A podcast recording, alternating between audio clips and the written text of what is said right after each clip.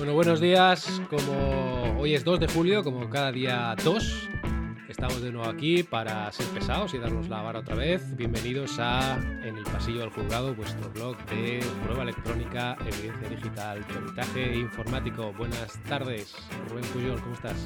Bienvenidos, muy bien. Caluroso 2 de julio, en riguroso directo casi. Eh, y bueno, nada, preparados para hoy tenemos un tema que será menos técnico igual que otras veces, ¿no, José? Sí. Pero de provecho para muchos de nuestros oyentes y muy demandado. Sí, a ver, esta, esta semana estábamos decidiendo un poco qué íbamos a hacer para el podcast. Hay semanas que no lo preparamos más, hay semanas que menos. Lo siento, esta semana en la que toca que hemos preparado menos o por lo menos más tarde. Y cuando nos pasa esto, ya que llevamos unos cuantos episodios, lo que vemos que condiciona mucho el, el, tema del podcast es lo que nos ha pasado en los últimos casos, en los últimos días o en el par de semanas. Y sí. Exacto.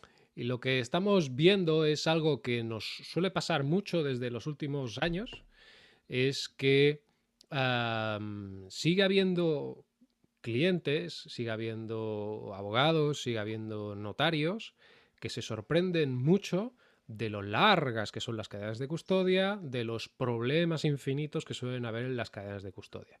Entonces, bueno, el tema de la cadena de custodia es un tema muy trillado. Cualquiera que hace una charla de peritaje informático, un curso y tal, siempre empiezan por lo mismo. no es un tema que tuviéramos previsto abordar, sobre todo desde el punto de vista técnico clásico de qué es una cadena de custodia, una copia, una firma, bla, bla, bla. Esto ahora lo comentaremos brevemente para quien no lo sepa, pero lo que hoy queríamos comentar es, eh, o queríamos hacer esa labor pedagógica de decir, oiga, es que aunque llevamos ya muchos años haciendo peritaje informático, las cadenas de custodia siguen siendo largas. ¿Por qué? Por mil cosas que vamos a explicar ahora. Y no son limpias, es decir, suelen haber muchos problemas a los cuales tenemos que responder, etcétera, etcétera. Entonces, bueno, hoy, pues Rubén, vamos a ver si podemos desgranar un poco más el tema, vamos entrando caso por caso, tipo por tipo. Eh, comentamos eh, casos particulares y yo creo que un poco el objetivo de hoy es que los clientes, abogados, notarios que nos escuchan o peritos que quieran ser, pues que estén un poco avisados de lo que, de lo que, de lo que comporta esto. Y sobre todo cuando ven en la factura tanto por una cadena de custodia, pues que valoren ese, dinero y ese esfuerzo. Sí, más que igual la cadena de custodia, la adquisición de las fuentes de información a la práctica. A la, práctica, es decir. A la práctica. Exacto. Es decir, si buscáis en internet cursos sobre cadena de custodia, teorías sobre hacer clonaciones de disco, etcétera, etcétera, ahí está la teoría y la práctica es diferente.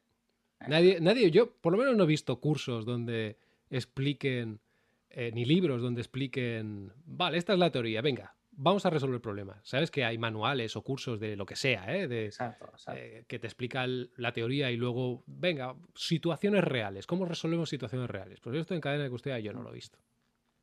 Bueno, el problema es que hay tantos escenarios posibles, ¿no?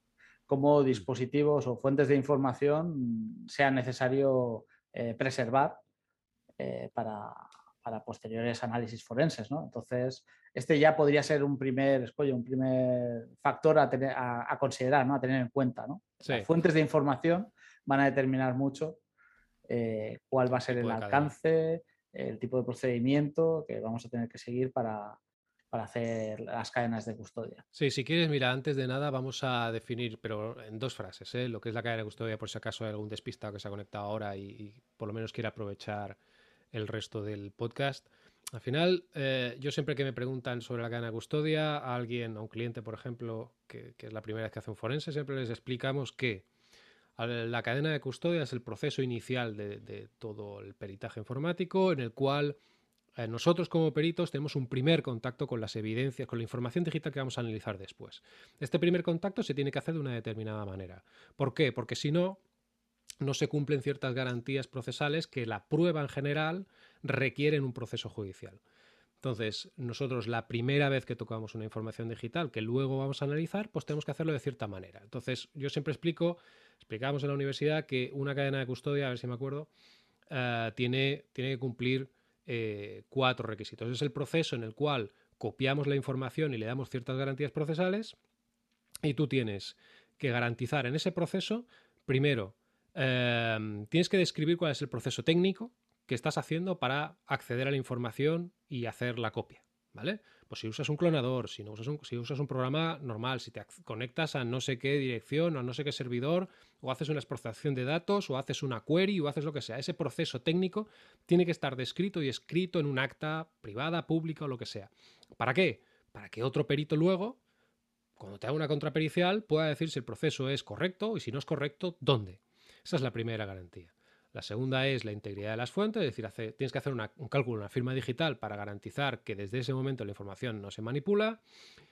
Tres, tienes que garantizar la disponibilidad de las fuentes, es decir, si alguien te quiere hacer una contrapericial, tiene que acceder a la misma información que tú has custodiado y que tú has analizado, que esto se soluciona fácil, lo dejas una copia en el notario, te la guardas tú o, la aportas en el proceso si es pequeña, etc. Y cuarto, legalidad, es decir, bueno, pues la prueba ya sabéis que tiene que ser legal y ese acceso a la información pues se tiene que hacer eh, sin incumplir la legalidad vigente. O sea, son estas cuatro garantías. Eh, básicamente hacemos una copia de la información, hacemos un acta donde escribimos cómo lo hacemos, calculamos una firma digital y fuera, ¿vale? Punto. Esta es la teoría, ¿no, Rubén? Exacto. ¿Lo he explicado eh, bien? ¿Se me ha entendido? Sí, yo creo que se ha entendido digamos que la suma también de todas estas garantías es lo que va a brindar un poco el carácter de autenticidad de la fuente de información que vamos a analizar. a pesar de que luego con el análisis, exacto, a pesar de que luego con el análisis se pueda determinar si realmente es la fuente original o no, al final el identificar la fuente de información eh, de forma fehaciente, ¿no? por números de serie, emails en caso de dispositivos móviles, o otros números de, serie o de identificación de los dispositivos, la caracterización del dispositivo en sí, el reconocimiento del uso de ese dispositivo también en esta cadena de custodia es lo que al final determina ese inicio de custodia. Sí, a ver, yo, creo que la primera fase de la cadena de custodia, la primera dificultad es determinar qué fuentes de información se van a custodiar, porque eh, en muchos casos nosotros vemos que se nos eh, se nos contacta y nos dicen, oye, que queremos hacer un análisis forense de un ordenador. Vale. Eh, y yo siempre pido, vale, pues explícame el caso, ¿vale? Explícame por qué lo quieres hacer, explícame qué ha pasado, si es un empleado, eh, qué, quieres encontrar, una fuga de información, una competencia desleal, un uso personal, un, lo que sea, ¿vale? Para un tema laboral, civil, penal, lo que tú quieras. pero ¿Por qué pido esto? Pedimos esto normalmente para ver si podemos identificar más fuentes de información. Hoy en día, que hay muchísimas cosas en la nube y hoy en día que todas las empresas tienen herramientas internas que no están localizadas en los PCs, sino en la red, eh, que puede ser interna de la empresa o, pública, hay veces que lo que tú estás buscando no deja un rastro en el ordenador. Por ejemplo, imagínate que tienes un CRM en la empresa, un, sistema de gestión de, clientes, y esto está en un servidor eh, de la empresa en la red interna. Pues si tú lo que estás sospechando es que a lo mejor esta persona ha hecho una exportación de toda, de toda la base de datos de clientes porque luego se la quiere llevar para vender a la competencia porque se quiere montar por su cuenta, a lo mejor el hecho de hacer esa exportación a lo mejor no ha dejado un rastro en el PC. Yo qué sé, porque lo ha hecho desde VPN desde su casa. Entonces en el PC corporativo no hay rastro de esa descarga. Pero a lo mejor si te vas al CRM, hay algunos CRMs que si se configuran bien, permiten guardar un registro de las búsquedas y de las exportaciones sobre todo que realizan los usuarios. Entonces a lo mejor allí sí que tienes ese rastro. Entonces hay muchas veces que te vienen con la historia de, oye, hazme el análisis del PC, pero tú cuando te explican el caso ya por la experiencia que tienes dices, oye, pues dime qué más tienes en la empresa, qué, más usan las personas estas para trabajar. Y vas cogiendo cosas. Por ejemplo, otro ejemplo típico es el correo electrónico esto parece, José, si me permites, eh, da la sensación que cuando decimos esto y, queremos ahondar un poco en el caso, incluso antes de, tener toda la documentación, ¿no? haberla podido analizar, ¿no? y, pedimos ¿no? por detalles del caso, parece que como que queramos eh, tener acceso a todas esas fuentes de información como para hacer un proyecto mucho más amplio, ¿no? Incluirlas y que incluso el coste, el presupuesto sea más... el presupuesto. Exacto, como para... Me da la sensación, ¿no? De que cuando, cuando damos este tipo de, asesoría, ¿no? De, sí, exacto, de, consejos o intentamos... Ya me quieres cobrar de más. Exacto, ¿no? La sensación es de, no, no, no, yo solo quiero eh, hacer un forense del ordenador, ¿no? Y esto nos lo encontramos tanto por parte de abogados como por parte de cliente final, al final, ¿no? Porque eh, lo han escuchado, han escuchado lo de la cadena de custodia, han escuchado lo del forense, han escuchado lo del peritaje informático y a veces pues solo quieren salvaguardarse o, cumplir ¿no? el cumplimiento normativo eh, básico para poder eh, acreditar que han hecho lo, mínimo indispensable para, cubrir el expediente. ¿no? Eh, ese es otro caso, ese es otro caso que, no... Sí, sí, sí. Pero mira, has tocado una cosa muy interesante. Es que, bueno, como siempre, se nos irán ocurriendo cosas mientras hablamos. Em, hay un caso, porque antes decíamos, la cadena de custodia pues tiene su, punto en el presupuesto y, no son 100 euros, es decir, cuesta dinero hacer una cadena de custodia. Em, pero sí que es cierto que nosotros, por lo menos, desde Evidencia, cobramos el coste. Es decir, eh, nosotros no sacamos beneficio de la cadena de custodia. Y muchas veces perdemos dinero porque cuando yo veo que el cliente tiene dudas sobre si incluir una fuente más de información o no, yo normalmente le digo, oye, mira, vamos a copiarla igual, vamos a incluirla en la cadena de custodia igual y ya veremos luego si se analiza o no. Ah, ¿Por qué hacemos esto? Yo siempre les explico lo mismo y ahora lo explico ya para todo el mundo. Los jueces a lo mejor entienden poco de informática, pero son muy sensibles al tiempo que pasa entre el incidente que motiva el inicio del peritaje y el inicio del peritaje, o sea, la cadena de custodia. Por ejemplo, si tú despides a una persona, eh, bueno, el caso del despido es mal ejemplo, pero imagínate que una persona se te va de la empresa y se va a trabajar a la competencia tú sospechas que se ha llevado información confidencial. Si dejas pasar cinco meses desde la marcha de esta persona, aunque luego le pilles eh, información en el ordenador, el juez va a decir, pero oiga, pero usted cómo ha tardado cinco meses en hacer esto? Porque si tan importante era para usted, debería haberlo hecho inmediatamente. Y es difícil convencer al juez luego de, oye, no, es que me enteré más tarde, es que estábamos discutiendo el presupuesto. Entonces yo, por ejemplo, si hay, si, el cliente me está proponiendo hacer un ordenador, por ejemplo, casos de, competencia desleal, que se te va un socio de la empresa y te monta la empresa paralela, típico y tópico. Yo a veces siempre preguntamos, eh, este, ¿esta persona se va muy bien con alguien dentro? Eh, ¿Trabajaba de manera estrecha con alguien dentro que se ha quedado? ¿Alguien más podría haber estado colaborando o está colaborando actualmente con esta persona que se ha ido? ¿No sería bueno mirar su ordenador? Entonces ya es lo que tú decías, Rubén, ¿no? Que empiezan a decir, uy, sí, pero claro, son dos personas más, dos ordenadores más, me estás cobrando X por esto, ahora me vas a cobrar 3 por X, que no es así, porque escalamos bastante el precio. Pero yo cuando voy a hacer la cadena de custodia, bueno, vas tú, porque tú eres el copiador oficial de evidencia. Eh, cuando vamos a hacer la cadena de custodia, realmente Ah, yo prefiero estar más tiempo y saber que me llevo todo que no tener que volver dos meses después a copiar, porque ya son dos meses más desde el inicio del, proceso y la gente empieza a preguntar, oye, este segundo ordenador, ¿por qué lo copió un mes o dos meses después? Es difícil luego justificarlo. Entonces, aviso, primer consejo, hay que identificar bien las fuentes de información al inicio del proyecto y hay que copiar todo lo posible al inicio del proyecto y lo antes posible. De hecho, muchas veces recomendamos de si hay gente que está dudando entre hacer un presupuesto o no, eh, perdona, entre aceptar el presupuesto o no del análisis forense, nosotros recomendamos, oye, por lo menos acepta la fase de la cadena de custodia, que es el precio de coste, y luego ya te piensas si vas a hacer el análisis. Si de aquí a seis meses quieres hacer el análisis, si has hecho la cadena de custodia, lo puedes hacer sin ningún problema de aquí a seis meses. Pero si de aquí a seis meses no has hecho la cadena de custodia, vas a tener un problema. Exacto. Y cuando hablamos también de, de tienes que pensar si hacer o no la cadena de custodia, no solo estamos hablando de ir a copiar, también incluso podría ser bueno si, quieres dejar en, cuarentena eh, el proyecto, poner el ordenador o el dispositivo eh, en un armario bajo llave, ¿no? Y, o, fuera que no, que, no esté en producción, que no sea asignado a otro trabajador o a otro alto directivo, pero por lo menos, antes, antes de hacer Digo antes, digo antes, claro, digo, digo antes, claro. O sea, tener, tener también ese, ese procedimiento interno, que, interno de, salida de altos directivos, por ejemplo. Bueno, eh, también es recomendable, ¿no, José? Sí, porque, bueno, nosotros hemos hecho para, para grandes empresas procedimientos de estos internos de primera respuesta, porque esto lo comentábamos antes, que habíamos dicho que era importante comentarlo en el podcast, y es que, contrariamente a lo que la gente piensa, en los juzgados se entiende muy bien que la cadena de custodia no la inicia el perito que hace el análisis. Es decir, hay casos en los que la cadena de custodia la inicia la propia empresa y luego viene el perito y sigue haciendo el análisis pericial confiando en la cadena de custodia que ha hecho la empresa. y esto llama un poco la atención, digo, ¿cómo la, empresa que es parte en el proceso inicia la cadena de custodia y se, y se, y se acepta?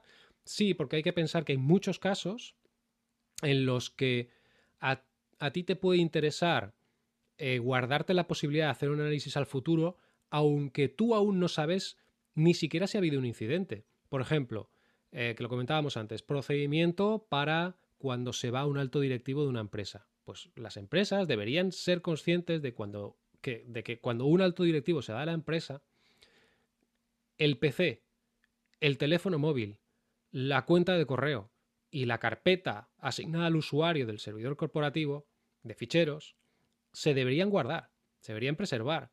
La manera más fácil, pues como tú dices, Rubén, se guardan en un armario apagados y se tienen ahí durante un mes.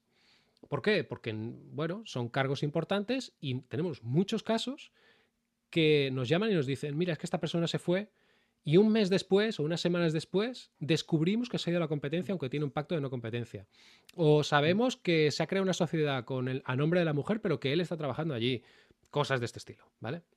Entonces, o, bueno, y ya combinándolo con lo anterior de escoger las fuentes de información, que iniciamos el proceso, venga, ordenador, vale, está aquí, teléfono móvil, tenía corporativo y dice, uy, sí, pero claro, era un iPhone 13 del copón y cuando lo devolvió lo reseteamos y se lo dimos a otra persona. Bueno, pues cagada. Tienes que tener ese teléfono apagado en un cajón durante un tiempo porque no sabes si lo vas a utilizar después para hacer prueba electrónica. O se le, o se le dio como pago en especies también. Exacto, lo típico de, bueno, es que también lo utilizo como teléfono personal y me gustaría conservar el número. Bueno, pues toma la SIM, pero déjame el teléfono. Sí, sí, tal cual. Tal cual. Aquí nos encontramos mucho con el problema de, la buena fe, ¿no? del trato personal o directo que han podido tener estos, estos altos cargos con, personas de, la empresa y, que al final, bueno, pues todos somos personas. y, parece que no es agradable tener que solicitar, ¿no? requerir que te devuelvan el material, no sé por qué. Eh, y, bueno, pues por no crear este tipo de tensiones, al final pues no se lleva como se tiene que llevar este inventario al final, que es propiedad de la empresa, ¿no? Sí, pero fíjate que el coche, por ejemplo, el coche corporativo. Exacto, el coche, la tarjeta, las llaves de acceso a. Claro, claro, todo esto está muy procedimentado. Exacto. Pero en cambio, el teléfono móvil, el, ordenador portátil. Sí, sí, exacto. Exacto, esto debería estar procedimentado. Y de hecho, hemos hecho procedimientos para grandes empresas para, en caso de que tengas que iniciar una cadena de custodias, pues se puede hacer. Y ya un último apunte y es que eh, no solo guardar en un cajón, sino em, el departamento de informática puede hacer clonados de ordenadores, puede hacer clonados de teléfonos móviles, puede hacer descargas de Google Drive, puede hacer, es decir, puede hacer eh, adquisiciones de registros de actividad del servidor, de lo que sea. Eh, bien hechas, es decir, con su acta interna. Aquí pondría un warning yo bien grande. El bien hechas este. El bien hecho, ¿no? Ahí subrayado. bien hechas, subrayado. Subrayado. Ni acronis ni cositas de estas. bueno, acronis depende de cómo lo ah, uses, pero normalmente la gente no lo usa bien. Eh, lo decimos porque hay veces que la gente dice, es que he hecho una copia de seguridad con Acronis, ya, pero el Acronis por defecto no te. Si tienes un disco duro de un tera, pero solo tienes eh, ocupado 10 megas, pues solo te va a ocupar de megas y nosotros necesitamos todos los sectores del disco duro, aunque no estén eh, llenos, ¿vale? Entonces el Acronis lo puede hacer, pero la gente no lo suele hacer, no lo suele activar esta opción. O cuando, por ejemplo, Rubén, cuando, cuando hace, esto ya nos cae en custodia, cuando hacen recuperación de datos de un ordenador y guardan los resultados en el propio en el mismo ordenador, ¿no? Bueno, a ver, los informáticos, no nos metemos con los informáticos que somos del gremio, pero sí que es verdad que un informático de un sistema, de un departamento de sistemas de la empresa está especializado en, en que los sistemas de la empresa no paren y que funcionen, ¿no? No tienen por qué saber de informática forense. Exacto. Ese es el punto clave. O sea, ellos están contratados para que la producción continúe. Correcto. Para que no caiga la producción, para que no caigan los sistemas. Eh, pueden tener conocimientos de seguridad informática. De hecho, también hay empresas que tienen estos departamentos especializados, pero normalmente son para, reaccionar a incidentes concretos, para volver a poner en producción eh, los sistemas. Entonces, es muy es, diferente de las funciones que se realiza como, como perito informático, ¿no? de, reacción ante un incidente, de intentar, bueno, intentar ¿no? de, preservar todas esas evidencias para después poder analizarlas y determinar eh, la causa, si es posible la autoría. El, caso típico y tópico es cuando hay, por ejemplo, un problema con un servidor. eh, por ejemplo, me ha entrado un rusillo, eh, digo rusillo, digo africano, un hacker externo, eh, me cifra todo, que esto ahora se ve poco, se ve menos, se me cifra todos los documentos del servidor y me pide un rescate. Eh, ¿Qué hace informática? Pues rápido, rápido. Eh, restaurar copias de seguridad. restaurar la copia de seguridad, formatea todo el disco duro, lo vuelve a instalar todo. Y claro, cuando nos llaman a nosotros, porque es que el seguro te pide un informe pericial, o por ejemplo, si esa empresa depende de. es una filial de una central y les piden un informe y tal, cuando llegamos nosotros es que ya no hay nada que, analizar, porque es que lo han borrado todo. Entonces, ahí tiene que haber ese, e, esa conciencia desde dirección. Eh, para que ante un incidente se reserve un momento de reflexión, es decir, ¿cómo vamos a responder a este incidente? Y una vez que decides, entonces pones en marcha el equipo. Y si no está procedimentado, pues seguramente llegarás tarde y te equivocarás. Tampoco es tan difícil, es que los procedimientos que hacemos nosotros es que son extremadamente sencillos. Es que Tú decías lo del momento este de reflexión, pero en momentos de crisis la reflexión brilla por su ausencia. Sí, pero por ejemplo. por eso son importantes los procedimientos. Ya, pero por ejemplo, en un, en un servidor, normalmente la partición del sistema operativo está en, en RAID espejo, es decir, para que los que nos escuchan que no son técnicos, son dos discos duros en que uno es copia idéntica del otro. ¿Para qué está puesto así? Para que si se rompe uno, el sistema pueda seguir funcionando con el otro, mientras que el informático pone uno nuevo y se vuelve a duplicar. Por eso se llaman espejo. Entonces, cuando hay un incidente con un servidor, nosotros siempre preguntamos, pero eh, ¿qué configuración tienen los discos duros? Cuando nos dice que el sistema operativo está en espejo, es perfecto, porque tú puedes desconectar uno, te lo llevas para hacer copia, análisis, lo que tú quieras, y el informático ya puede empezar a arreglar el servidor con el otro disco que queda, que de hecho puede enchufar un disco nuevo y restaurar el espejo y fuera. Es decir, que hay soluciones que es que eh, tardan minutos en, solucionarse en una respuesta a incidentes. También, también. Así que, moraleja, o, o haces un procedimiento interno de respuesta a incidentes o llama enseguida a tu perito de cabecera rápido, rápido. Eh, por ejemplo, nosotros en Evidentia, y aquí ya nos vamos a echar un poco de flores comerciales, eh, de lo poco que sabemos comercial, eh, no, no cobramos por las llamadas de, cuando tenemos clientes y tal, las reuniones de preparaciones de caso y las llamadas y dudas y tal, no las cobramos. Tenemos el teléfono aquí para, para, bueno, pues nuestros clientes, pues para resolver dudas, para eso están. Y muchas veces que nos llama un abogado, un cliente, sobre todo los abogados, diciendo, oye, que tengo este caso, que no sé si va a entrar o no va a entrar, pero me preguntan esto. Oye, ningún problema, nos reunimos, lo hablamos, y hay, hay veces que hemos salvado casos por esto, por estas primeras reuniones rápidas. Y, bueno, y aunque estas soluciones parecen simples, ¿no? Porque al final desconectas el disco, lo clonas y fuera. Es verdad que eh, hay otro tema que queríamos comentar y es que Em, como llevamos mucho tiempo haciendo cadenas de custodia, el tema de la cadena de custodia se escucha mucho en cursos, en charlas y tal, yo creo que la percepción general de los que no son peritos, pero que participan en estos procesos, pues los, abogados sobre todo, y, clientes finales y demás, eh, que ya han hecho periciales antes, piensan que las cadenas de custodia son simples y fáciles de hacer. Es decir, como ya lleváis 15 años haciendo esto, pues ya debe ser un proceso súper simple, porque nosotros cuando empezábamos, Rubén, hace más años de los que queremos reconocer, las cadenas de custodia, esto lo hemos comentado alguna vez, eran complejas, tenías que llevar cajas USB, cables, ordenadores, arrancabas con Linux, eh, bueno, era un pitoste de cables, tal, el notario flipaba en colores de lo complejo que era, picabas comandos allí en un Linux que nadie más que tú entendía. Em, y es cierto que ciertos procedimientos se han ido simplificando, pero pero hoy en día las cadenas de custodia siguen siendo complejas por varios aspectos, ¿no? Bueno, eh, principalmente porque seguimos llevando las maletas cargadas de cajas USB, cables, tirando me Gusta, me gusta que uses la segunda persona del plural. Todo esto sigue pasando, José. bueno, eh, tú tienes buenas espaldas. Exacto. Siempre, siempre hacemos la broma, ¿no? De esta, una copia fácil. Eh, mañana, ¿cómo lo tienes? para una copia fácil. Tranquilo, Rubén, esta copia será fácil. Sí, porque es que además antes íbamos, al principio de todo, fíjate que ibas con una, con una mochila que llevabas el portátil, las cajas USB y poco más. Pero es que después, cuando empezaron los clonadores, ya tienes que llevar los clonadores, los adaptadores, porque antes había discos SCSI, discos IDE.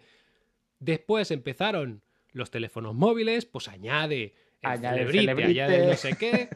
O sea, es que es un pitoste. Cada vez llevamos más cosas. Sí, sí, sí. Dos o tres maletas por lo menos, que parece que cuando, cuando llegas pareces ahí, bueno, no, sé yo. Pero bueno. yo tengo alguna historia en, el, en, los control, en algún control de aeropuerto de hace mucho tiempo. De, de una vez que... claro, yo iba... Es que para que no, los que no nos conozcan físicamente, eh, nosotros solemos llevar el material de cadenas de custodia en uno de estos maletines grandes, tipo pelicán, ¿sabes? De estos de goma negra, eh, reforzada, impermeable vamos, típico eh, que en las pelis dentro hay bombas. Eh, claro, nosotros llevamos esto y, yo siempre en el control del aeropuerto lo primero que aviso es, oiga, que esto está lleno de electrónica. Y, el, eh, y claro, el guardia de seguridad te mira con cara de, ¿y ahora qué hacemos? Digo, no, por favor, llama, llama a tu compañero de la Policía Nacional que le explico. Entonces ya sacan la citación si vas a algún sitio, ¿sabes? Ya vendes la moto que eres perito judicial y, ya te, te, ablandan un poco el camino. Pero viajar con lo que llevamos encima es complejo, complejo a veces. ¿eh? Bueno. bueno, luego al final usas la mitad o una tercera parte, pero, claro, pero eso no lo sabes a priori. Exacto, exacto. Aquí es eh, lo importante de esto es eh, enfatizar que, bueno, tienes que tener disponible todo ese equipo. Evidentemente, viajas con tu laboratorio a cuestas y es lo que te permite al final luego reaccionar eh, ante imprevistos, ¿no? Incidentes. Vale, Rubén, vamos a hacer un ejercicio. Vamos a hacer una simulación, un juego de rol. Rubén, Rubén, oh. hola, mira, que tenemos un caso nuevo. Tú tranquilo, es muy fácil. Hay que hacer una copia.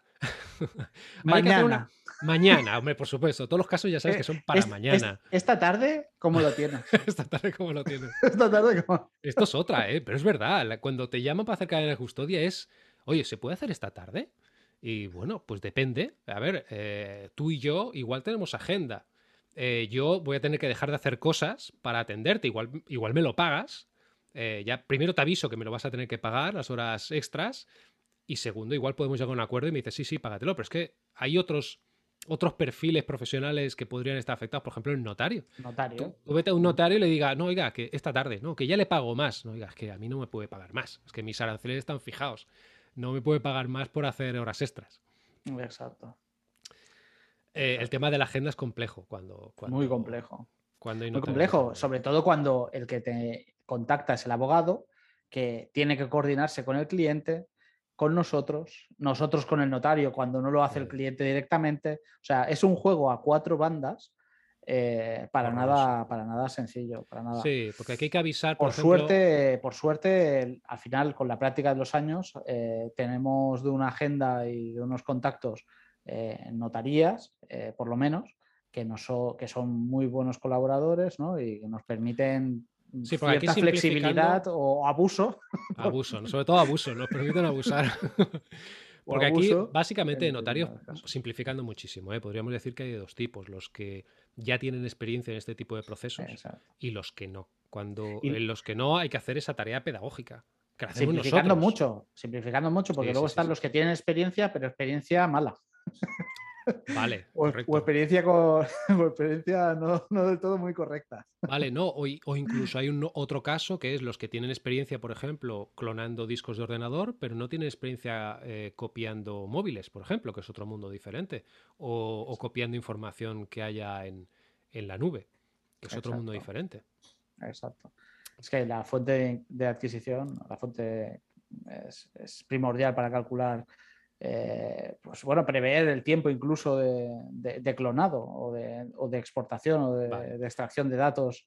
podríamos, podríamos extraer un segundo consejo. Un segundo consejo sería conoce a tu notario. O sea, si, tienes que hacer una cadena de custodia delante de notario, que no siempre tiene por qué ser así, consejo, conoce a tu notario. Conoce a tu notario.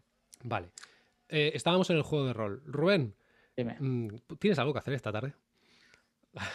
Hay una eh, copia, hay una copia, pero es muy sencilla, Rubén, tranquilo. Vale, vale. Es un ordenador portátil, es HP, es muy fácil, un HP de estos gordos. Eh, mm, eh, llévate nada, el clonador.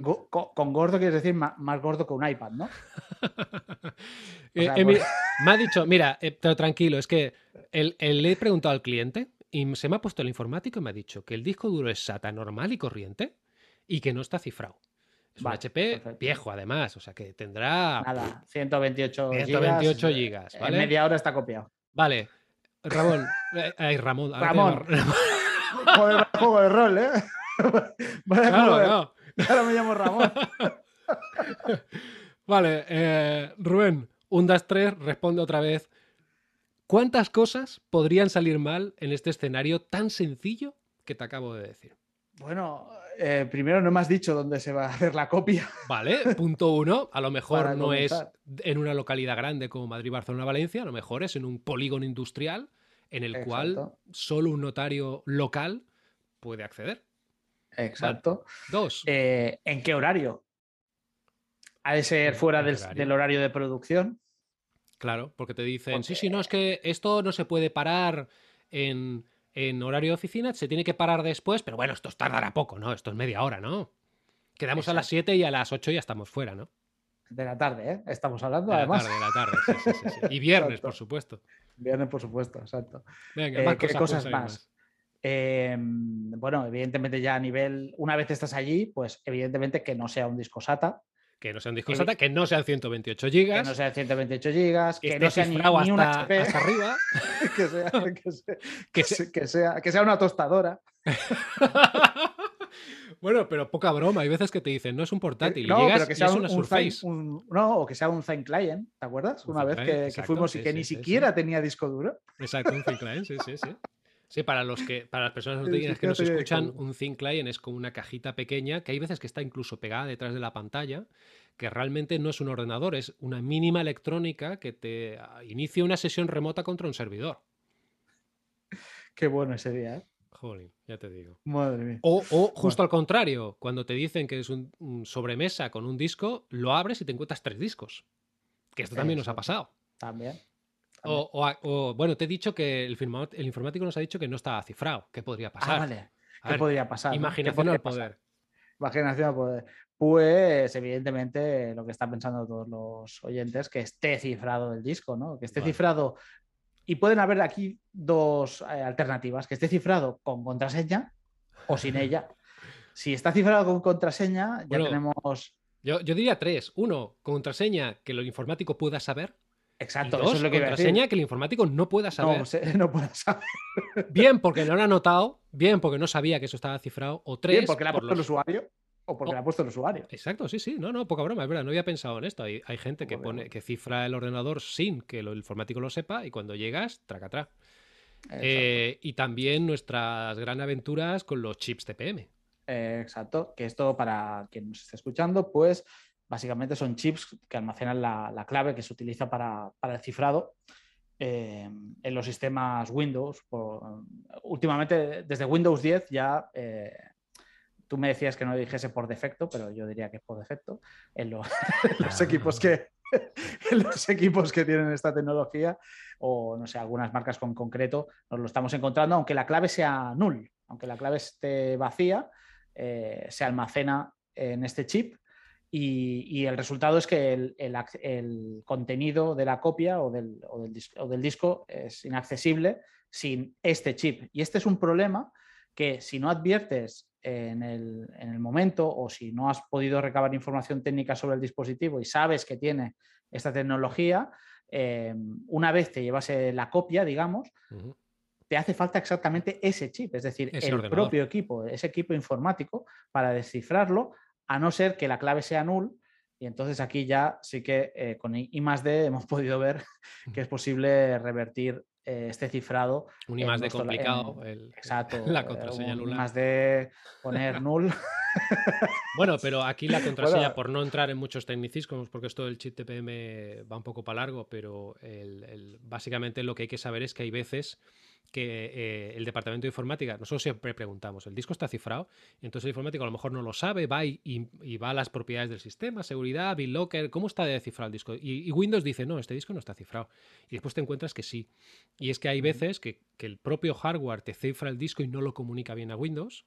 Eh, y te puedes encontrar con esto, con que está cifrado cuando ni siquiera informática lo sabe. Y esto es otro problema que tenemos con los portátiles. Después, Así que una recomendación una, no, bueno, una recomendación que diría en este punto sería si la versión de Windows es Windows eh, Pro profesional, eh, revisar.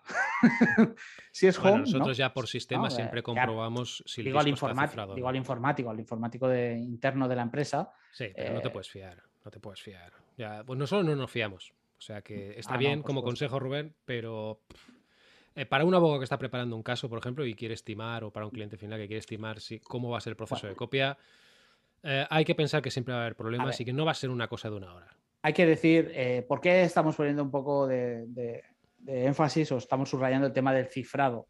Porque el, el descifrado que, es, que se requiere para poder hacer una copia que sea accesible para un posterior análisis, también se traduce al final en tiempo. Claro en tiempo, ¿vale? O sea, si el disco está eh, muy lleno y está cifrado con BitLocker y es un disco muy grande, va a tardar en descifrarse antes de empezar incluso la copia. Sí, aquí había que añadir, pero eh, que te interrumpa, es que cuando tienes un disco cifrado hay dos maneras de actuar. Una, recuperas la clave de recuperación del, de BitLocker, por ejemplo, si se está utilizando un cifrado centralizado tipo directorio activo, pero hay veces que esto no es así. Y entonces eh, tienes que hacer la recuperación justo antes de la copia, que esto significa manipular el disco, pero como es una manera controlada, pues si hay un notario y testigos delante, se puede hacer perfectamente. Y, bueno, los discos modernos que, son de flash y tal, suele ser un proceso relativamente rápido, aunque bueno, hay veces que dura tres cuartos de hora y hay que estar allí. Bueno, o más, nos hemos encontrado también algún, recuerdo un equipo que, que, era un portátil que no funcionaba muy bien, que estuvo bastante, creo que hasta dos horas estuvimos era un disco que no era, no era SSD, era uno magnético de 500 gigas, de medio tera, y, estaba muy lleno. Y estuvo, no, te digo dos horas, pero igual estuvo más. ¿eh? Estuvo, solo descifrando estuvo mucho tiempo. De hecho, creo que se conseguimos descifrarlo ahí y la copia se tuvo que hacer en laboratorio, porque además luego fallaba, porque claro, eh, esta es otra. Otro, otro problema que puede haber es que el disco duro tenga errores. tenga errores. evidentemente, con los SSD no nos lo estamos encontrando tanto, pero con, los que son los magnéticos, los, discos estado, los magnéticos, los físicos, estos eh, pueden tener errores de lectura que, bueno, eh, dependiendo del procedimiento que se utilice para hacer la adquisición, la, copia, el clonado, eh, se pueden configurar para que se salten estos errores, eh, pero en algunos casos mm, hay tantos bloques, hay tantos sectores dañados que, el proceso se encalla. Que hay que hacerlo de otra eh, manera, Y que hay que hacerlo de otra manera. Y esto como no lo sabes a priori, pues a lo mejor te pasa esto cuando llevas hora y media copiando y tienes que volver a empezar con, otra, con otro sistema de copiado. O que Podríamos dar algunos tiempos, digamos, algunos baremos de tiempo para discos, para que se hagan una idea de más o menos las velocidades que se... Que se en, el caso, eh, en el caso perfecto, idílico, de que no esté cifrado, eh, la copia vaya bien, se puede hacer con un clonador que copia casi a, rápido. a casi 5 gigas ¿no? por segundo. Por segundo. Eh, bueno, en estos casos, en el mejor de los casos, en el mejor de los escenarios posibles, un disco de un terabyte magnético lo podríamos copiar en tres horas, en el mejor de los escenarios. Y a esto hay que añadir el tiempo de que llegas allí. Si es una notataria, hay que preparar el requerimiento. Exacto, exacto. Esto solo tiempo de máquina. Todo esto solo tiempo de máquina. Ponte a desmontar, que ya sabes que hay portátiles que, a ti, a mí eso me, pone nerviosísimo, ya lo sabes. Yo, siempre el desmontaje te lo dejo a ti. Yo llevaría un martillo para ciertos casos. Van a pues, necesitar este portátil más, ¿no? ¡Pla! Esto estaría bien, ¿eh? Sacas el disco por la pantalla, ¿no? Exacto. bueno, pues eso, ¿no? Más o menos eh, eh, un tera tres horas, medio tera hora y media, y así vamos bajando prácticamente de forma lineal. ¿no? Sí, es bastante lineal. Una vez que se pone en marcha la copia, sí. Bueno, a ver, resumiendo. no hay errores en, la lectura y escritura. a los últimos minutos nos hemos puesto muy técnicos, pero lo que hemos hecho es un repaso y no hemos comentado todo lo que puede pasar en una copia. Hemos hecho un repaso de las cosas que pueden complicar la copia. Estamos hablando solo de discos duros, que es, es lo que se lleva clonando de los últimos 15-20 años. Últimamente han aparecido cosas nuevas, tablets, móviles, información en la nube, mm. etcétera, etcétera, etcétera, que son más complejas aún de copiar. Ah, así que otro consejo que, que, queremos dar hoy y otro, digamos, eh, ya está, consejo, es que eh, las copias son complejas. No esperéis hacer una copia en media hora o una hora. Hay que reservar tiempo, hay que planificarlo bien. Yo, ya lo sabes, Rubén, que a mí cuando me dicen de hacer una copia de un día para otro, que ya sabes que hay, que hay veces que hay que hacerla sí o sí, a mí no me gusta. Yo siempre aviso ¿eh? a los clientes, al abogado, algo va a salir mal. Porque con tan poco tiempo de preparación, no me vais a dar el modelo, no me vas a saber decir si está cifrado, no me lo voy a preparar. Mm, iremos y algo mm, se nos olvidará. Eh, la persona que vaya no puede ir cargado con un mono con, con cuatro maletas, es imposible. Eh, bueno, siempre hay que planificarlo con tiempo. ¿Contamos batallitas de teléfonos móviles o qué? De teléfonos móviles, venga. Porque Eh, porque estamos hablando de hacer copias exactas, pero ¿qué pasa con los móviles? Exacto. Un móvil hay que enseñar, porque esto la gente no lo sabe, es que no tienen un disco duro. Así con los discos duros la gente asociaba cadena de custodia con clonado. Y de hecho en muchas actas, proceso y tal, es equivalente. Pero Volcado, móvil sobre no. todo usan volcado. Siempre me, ha fascinado la palabra volcado. Sí. Volca- Es verdad, nunca lo Eh, habíamos comentado esto. Volcado. Judicialmente siempre dicen, esto es un volcado, ¿no? Es verdad. ¿Y esto de dónde viene? ¿Un volcado? ¿Por qué? De ¿Por qué? ¿Qué- volcar, ¿Qué, es ¿no? lo que O sea, estás ah, volcando? Una jarra, yo- una jarra de bits. Me imagino, sí, como Una jarra de bits un capazo, un capazo de de olivas.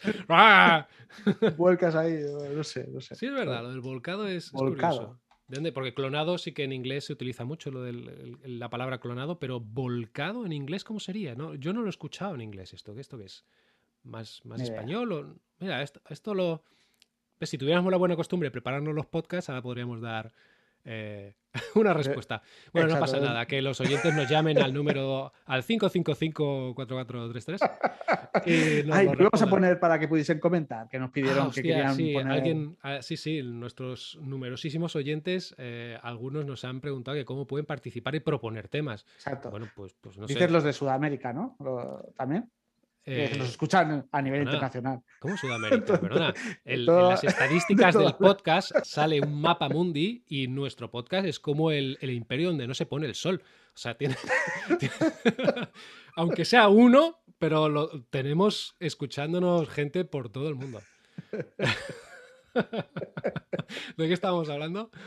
De volcado. Ah, del volcado, sí, sí. volcado. Esto ha sido un volcado de memoria, sí.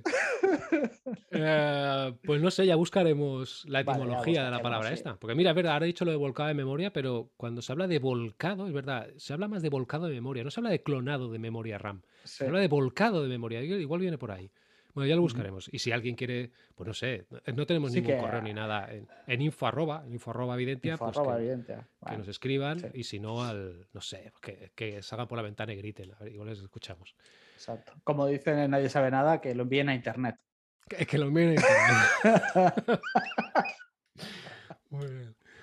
Pues, ¿qué más? ¿Qué más estábamos hablando? Estábamos comentando lo de los móviles y estábamos diciendo que no es lo mismo que, que clonar de un ordenador, que un móvil no tiene un disco duro al uso, digamos, porque Ujú. sí tiene una, tarjeta de memoria, eh, en- bueno, un disco de estado sólido, por decirlo de alguna manera, tiene chips de almacenamiento de- con celdas de, si- de silicio, o sea, a, Pero efectos sí integrados que en la un- placa, Exacto, están integrados en la placa, no se puede extraer, no se puede extraer, a no pesar se de que puede sí que hay tener acceso a toda la placa normalmente.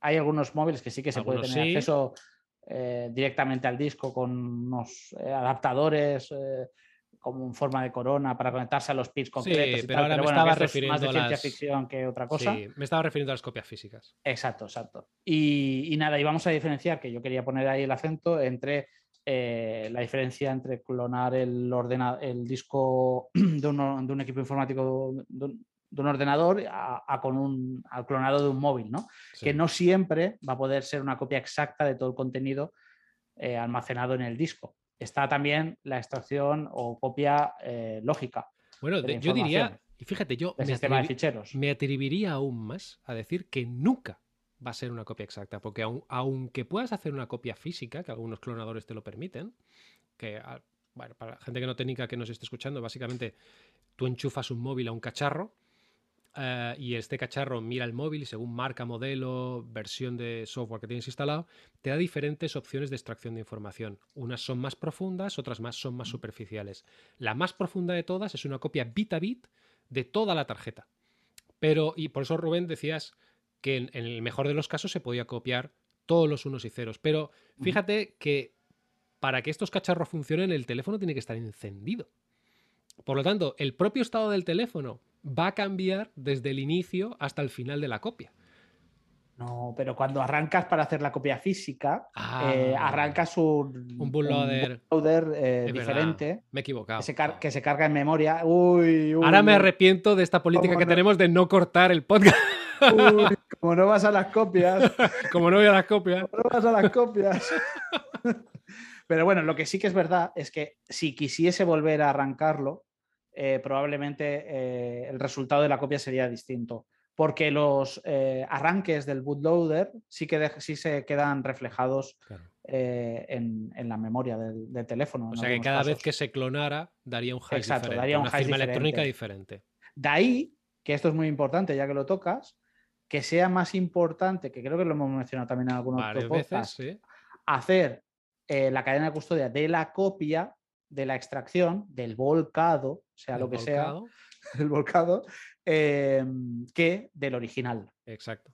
Que Además de por lo que ya hemos comentado, de que porque el original se podría dañar la batería, estropearse, tatatín, tal. Es decir, ¿vale? que si se tiene que custodiar algo, es mejor custodiar la copia Exacto. que no el original, pero siempre es recomendable guardar las dos cosas.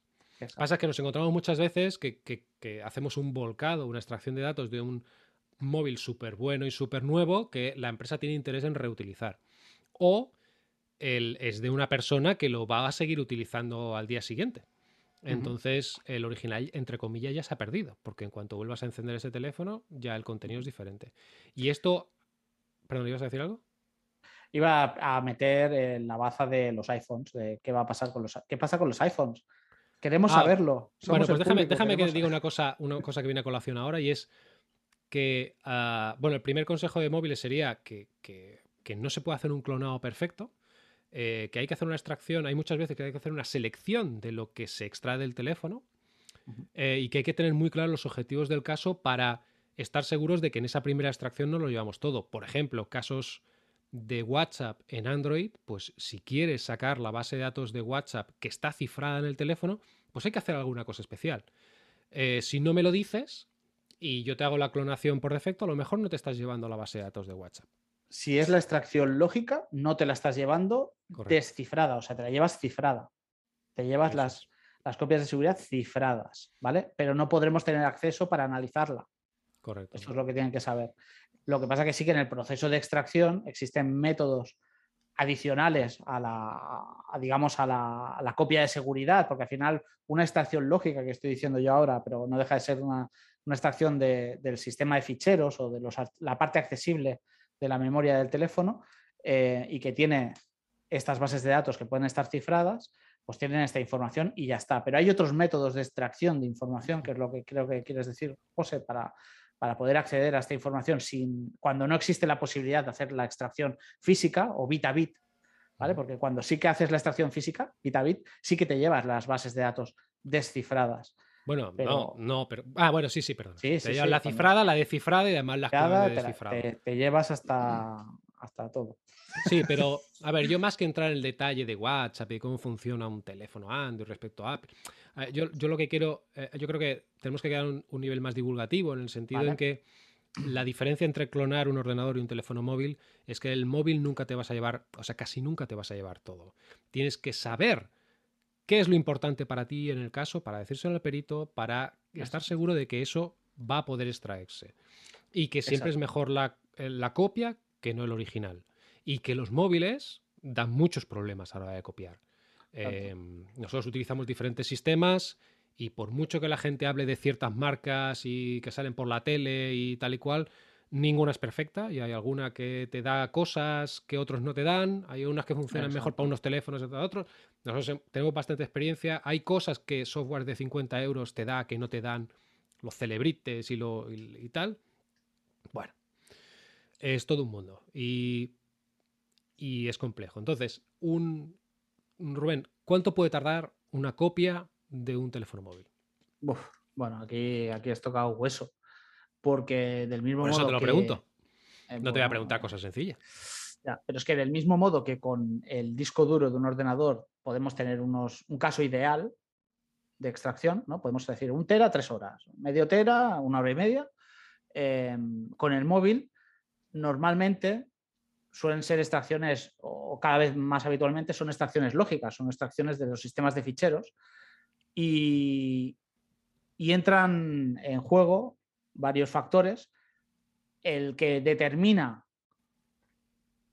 por decirlo de alguna manera, el que va a influir más en el tiempo de extracción del, teléfono va a ser la capacidad, la, la ocupación, ¿vale? O sea, lo lleno que esté el dispositivo en relación al tamaño total, porque aquí sí que no vamos a copiar todos los ceros y unos de almacenamiento, sino lo que esté ocupado, pero también el número de archivos que, estén contemplados. Es decir, a mayor número de archivos, aunque sean pequeños, más lento. también va a ir más lento. Pero mucho más lento, además, es que se nota muchísimo. Es decir, Exacto, o sea, podría, tener menos, podría estar menos lleno, pero tener muchos más archivos y ser mucho más lenta la copia. Es decir, que nos podemos encontrar casos, como nos hemos encontrado, que un iPhone eh, de 64 GB que esté ocupado 60 GB tarde mucho más que un iPhone de 250 GB que solo tenga ocupados 30.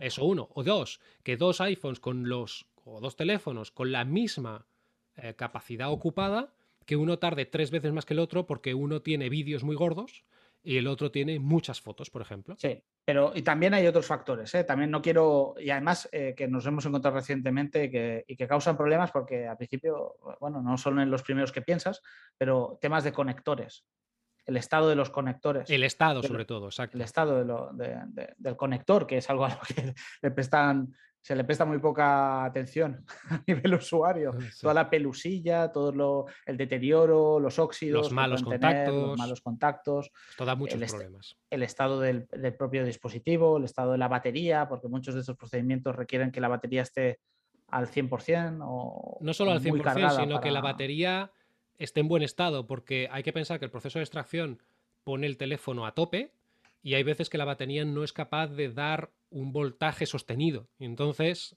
eh, es cuando te da errores y tienes que parar a mitad del proceso y tienes que volver a empezar. Exacto.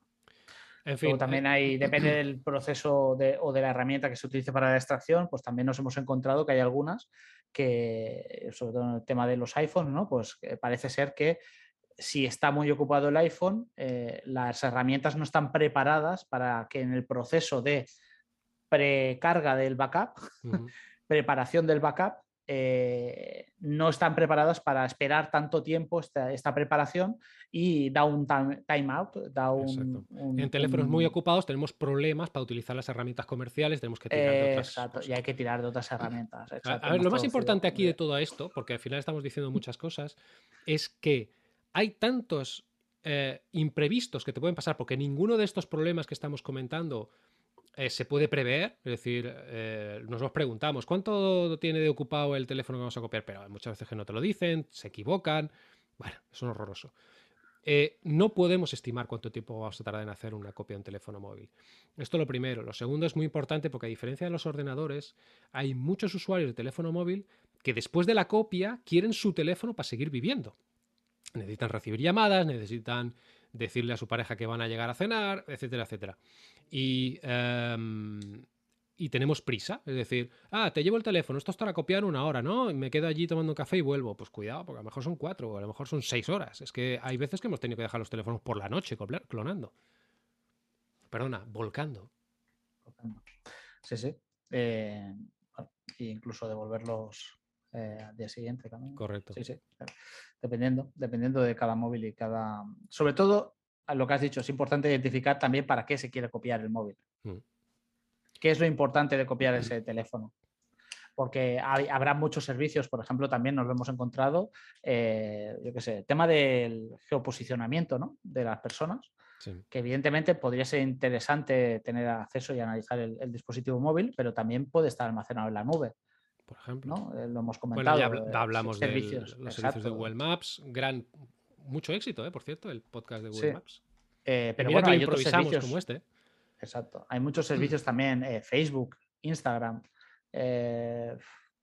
bueno, yo si quieres, ya, que has abierto, que son... ya que has abierto esta nuez, si quieres cerramos un poco el apartado de móviles, que yo creo que ya hemos dado los cuatro consejos que hay que tener en cuenta, y abramos el tercer gran eh, La tercera gran parte de las cadenas de custodia. Es decir, hay veces que la información está almacenada en la nube. Y las empresas y las personas cada vez utilizan más servicios en la nube. Y las extracciones de información, es decir, primero, se pueden hacer cadenas de custodia de información alojada en la nube. Es decir, no hace falta ir a Facebook, entrar allí y sacar todos los discos de Facebook y clonarlos. Es decir, se puede hacer una cadena de custodia igual. Se puede descargar la información que a ti te interesa y hacerle una cadena de custodia normal y corriente.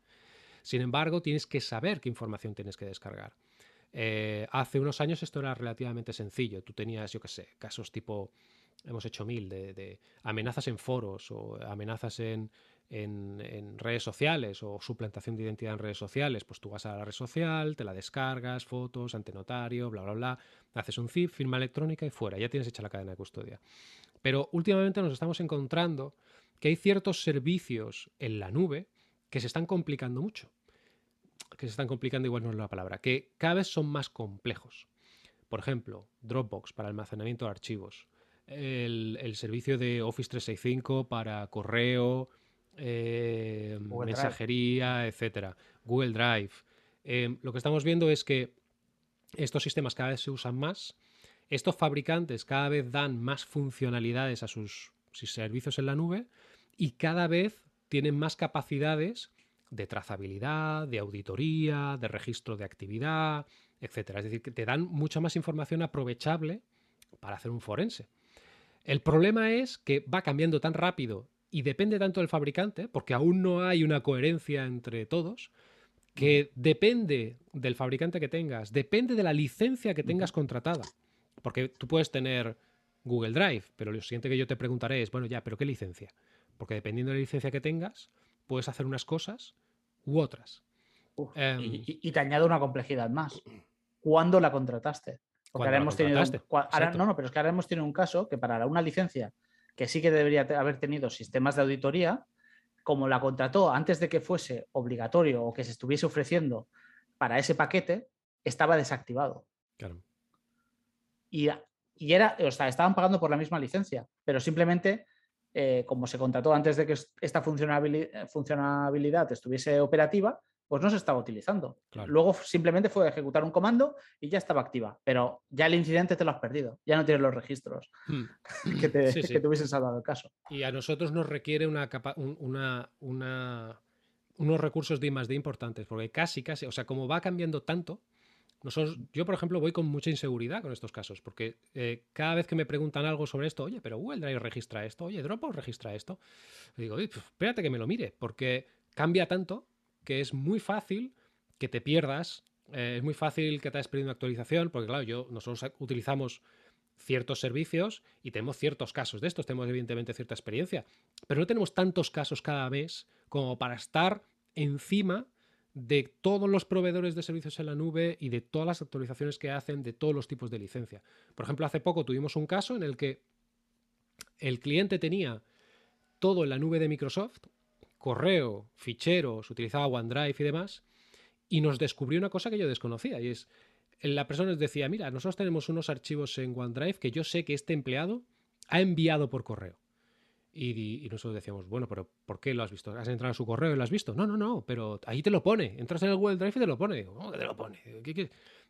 y haciendo una videoconferencia me lo enseñó. Y, es que entrabas al panel de control de Google Drive y ibas a los ficheros en concreto y cuando pasabas por encima te salió con una especie de tooltip y te decía que ese archivo provenía de un correo electrónico que se había enviado desde el correo de Microsoft. Es decir, que estaba tan integrado el correo con el OneDrive que se guardaba un metadato que te decía de dónde provenían los ficheros de OneDrive. Sí. Esto es el Google Workspace, este, que está todo no, no, no, no, no, no, esto es, es, Microsoft, ¿eh? Esto es Microsoft. Ah, en Microsoft. Ah, sí, pues sí, sí, sí, sí, Igual me he equivocado, ¿eh? He, dicho, igual he dicho OneDrive. No, no, lo he dicho bien, OneDrive. ¿Has dicho OneDrive? Ah, pues yo pensaba que era... ya, es que esto es otra, es que tiene un nombre tan parecido, Google Drive, OneDrive. Eh, por favor, cambiar los nombres. Dropbox, ve, Dropbox es fácil.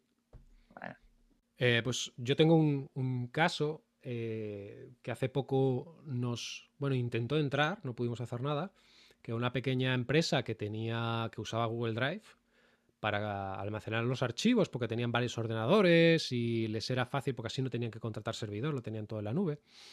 Y una empleada se compartió una carpeta y se fue. y se la dejó compartida. Entonces ellos sospechaban que había estado accediendo a esa carpeta desde fuera para acceder a información actualizada. Un empleado la quitó la compartición, digamos, la, cambió la configuración para que no estuviera compartida y luego quisieron hacer un análisis forense para probar que había sido compartida por este usuario, que, era, que había hecho, etcétera, etcétera. Entonces, como tenían todo en la nube, los ordenadores eh, no había información, porque eran muy reutilizados, era una empresa en que todo el mundo cambiaba de sitio, es decir, no valía un análisis local del disco duro. Em, pues no se pudo hacer el análisis porque cuando fuimos a ver qué es lo que había en Google Drive, vimos que es que utilizaban cuentas de Gmail gratuitas y varias, porque claro, Google Drive te da un poquito de, capacidad de manera gratuita, pues pagaban lo minimísimo.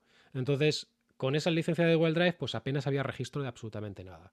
Así que no pudimos hacer el caso. Aquí lo que recomendaría es todas las empresas que tengan servicios en la nube que miren a ver qué capacidades de trazabilidad, de auditoría, de seguridad proveen sus, su licenciamiento actual y que se informe de lo que, de lo que ofrecen licencias superiores, para, porque igual les compensa. Tampoco hoy en día los servicios en la nube son relativamente baratos. Entonces, eh, igual un poquito más al mes te ofrece una capacidad de auditoría, por ejemplo, eh, saber quién está accediendo a tus ficheros en cada momento, que esto es extremadamente útil. Por ejemplo, en casos de fuga de información, una persona se te descargue toda una carpeta de golpe, pues igual por no tener la licencia correcta no puedes hacer una auditoría posterior sobre esa descarga.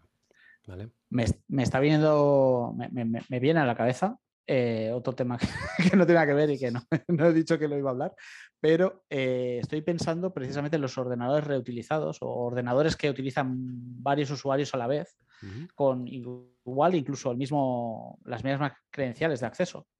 Y que en, mucho, en muchas ocasiones eh, la empresa decide no analizar o tiene dudas sobre si analizar o no, porque precisamente como ha sido un ordenador compartido, no se puede determinar qué usuario ha podido hacer qué actividad.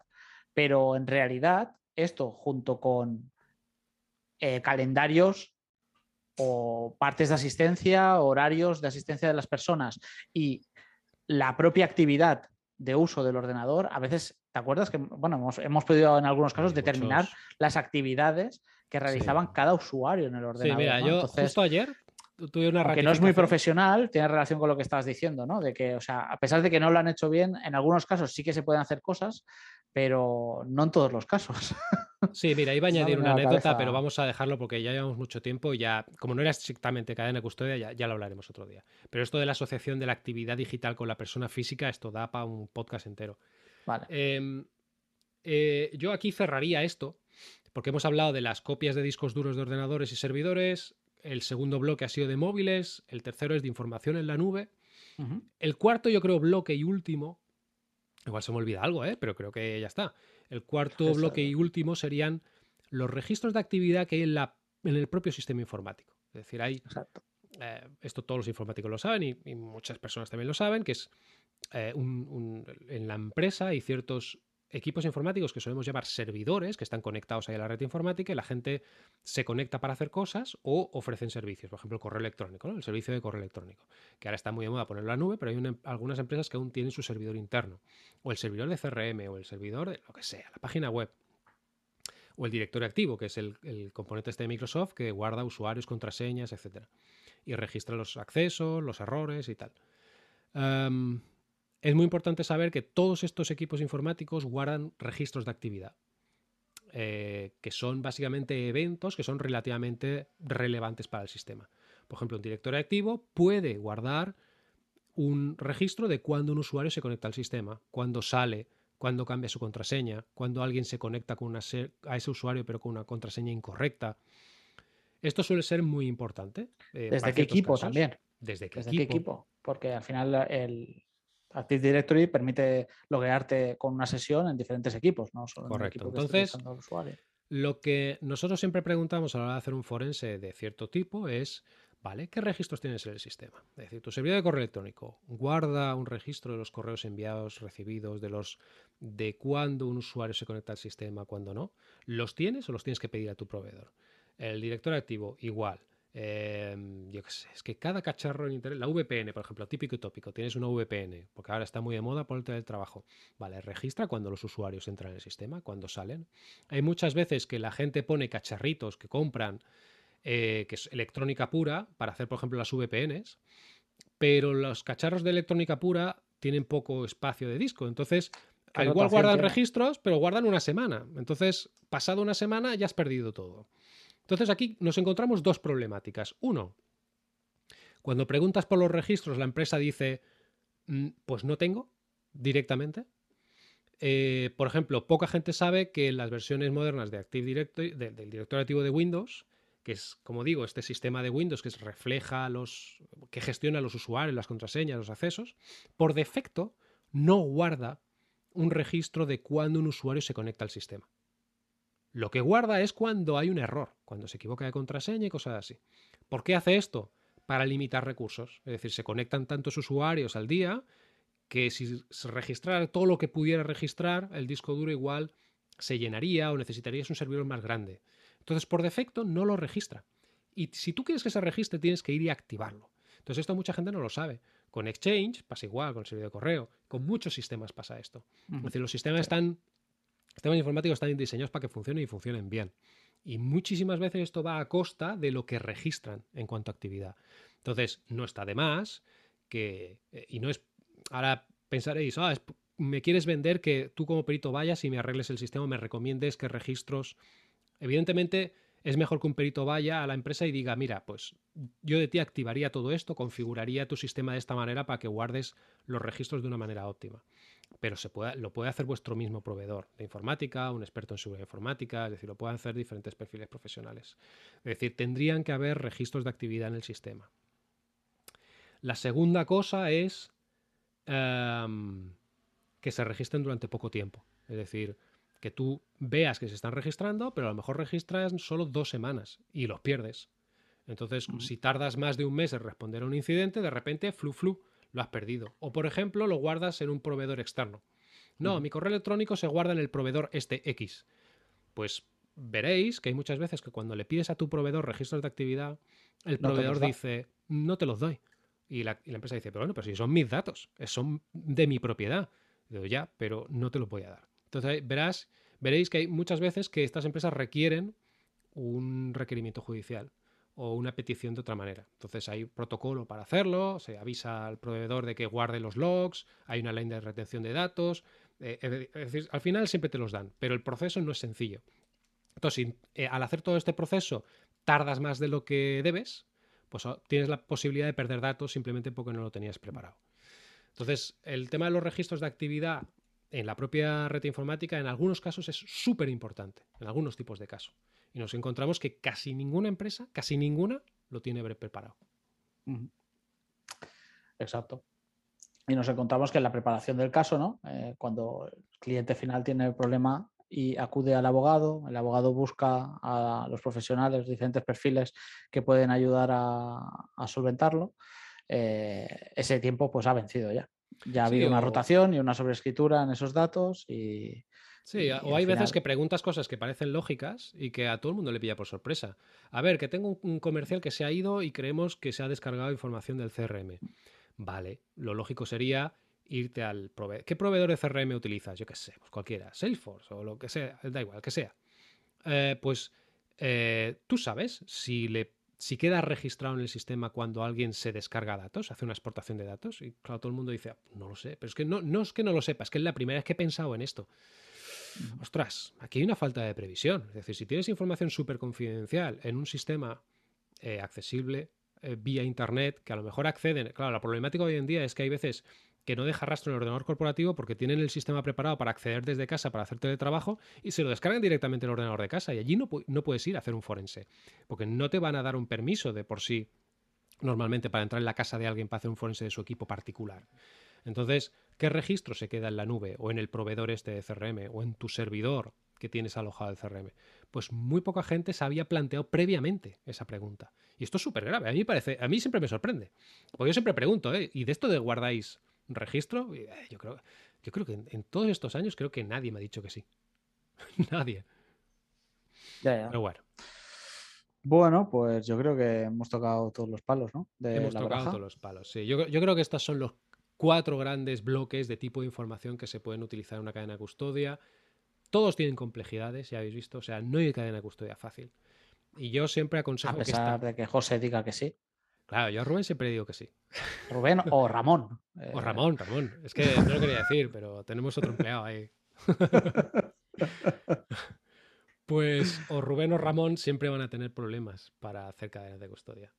Eh, así que, pues bueno, si os, si os eh, el abogado dice que va a ser fácil o el cliente piensa que va a ser fácil o rápido, o si alguien os ha comentado que hacer una copia de un móvil pues será cosa de media hora, pues no. Son fases complejas y, y, que cobramos muy poco. Eh, es que cobramos muy poco a precio de coste porque nos interesa hacerlas lo antes posible. Las cadenas de custodia se tienen que hacer lo antes posible. Si hay algo, si solo podéis aprender una cosa de todo este podcast, que sea esta la cadena de custodia lo antes posible. Eh, intentaremos que sea ah, con el menor coste posible para poder hacer un análisis pericial después, porque si no, no se va a poder hacer. Además, les damos mucha prioridad. Hay que decir que, Siempre estamos corriendo luego, para abajo. Exacto. Eh, igual luego podemos ser un poco, no, quiero decir lentos, pero quiero decir no, que le damos prioridad a las copias, además, sobre los procesos de análisis.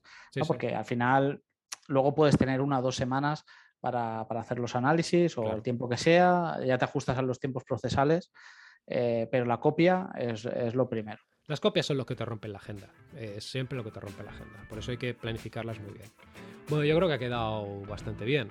Eh, no sé si se nos ha olvidado algo. Siempre que repasamos después o que escucho siempre poco se nos olvida algo. Pero yo creo que ya está bien. Le hemos dado una buena turra a la gente que está escuchando. Si nos hemos dejado algo, que nos lo, nos lo envíen a internet. Exacto, que lo envíen a internet y ya, y ya lo contestamos. Muy bien, Ramón, pues.